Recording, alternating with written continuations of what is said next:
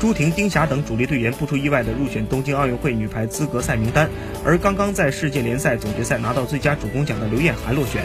朱婷是全队的核心球员，不仅是头号得分手，还能主接一传。而刘晏含的弱点比较明显，一传较薄弱。虽然她的优势是进攻，但从这次奥运会资格赛的对手来看，土耳其队的发球比较强，对中国女排的一传要求较高。在这种情况下，保留了后排一传防守较好的刘晓彤、曾春蕾，是出于全队攻守平衡的考虑。对于落选，刘晏含回应道自己会时刻准备着，大家都是一个目标，为奥运出线组合成最强阵容。